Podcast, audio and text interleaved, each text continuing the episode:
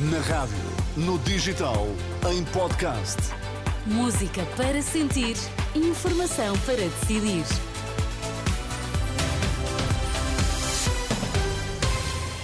Notícias para ouvir agora na Renascença. Vamos saber quais os títulos em destaque nesta noite de Natal. Boa noite. Patriarca de Lisboa deixa mensagem de Natal ao país, lembrando as guerras que se vivem no mundo.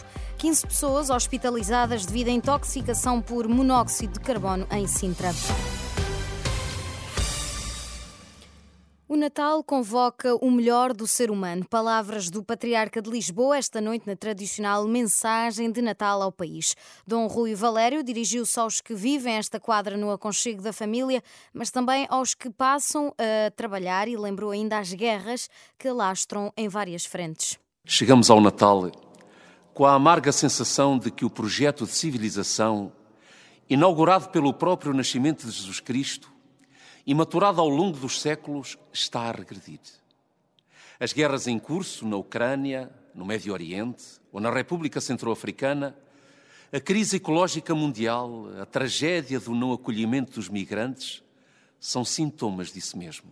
O patriarca de Lisboa, na mensagem Natal que dirigiu esta noite aos portugueses através da Renascença e da RTP, retomando assim a tradição que há um ano o patriarca emérito cardeal Dom Manuel Clemente tinha interrompido.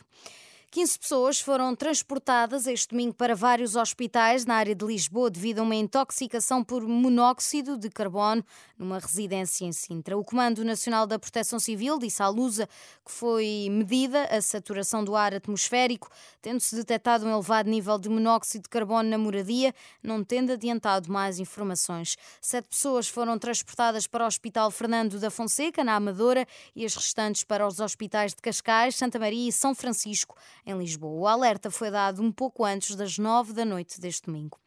O Presidente da República lamenta não ter sido informado pelo filho sobre as reuniões que teve com o Lacerda Salles sobre o caso das gêmeas luso-brasileiras. Em declarações na tarde de ontem, no Barreiro, Marcelo Rebelo de Sousa disse que devia ter tido conhecimento desses encontros quando ocorreram e garante que retirou conclusões pessoais do caso. Eu só soube disso agora, eu e os portugueses em geral, não? É? mas eu em particular, e tenho muita pena não ter sabido há quatro anos e tal porque era nessa altura que eu devia ter sabido, não nesta altura, não é?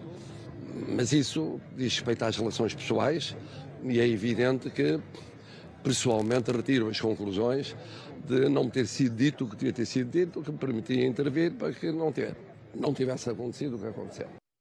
Marcelo Rebelo de Sousa, na tarde deste domingo, no Barreiro, onde esteve a cumprir a da Ginginha no Barreiro. O Presidente da República registrou ainda com agrado os dados da sondagem divulgada que indicam que os portugueses mantêm uma confiança de 65% na figura do chefe de Estado.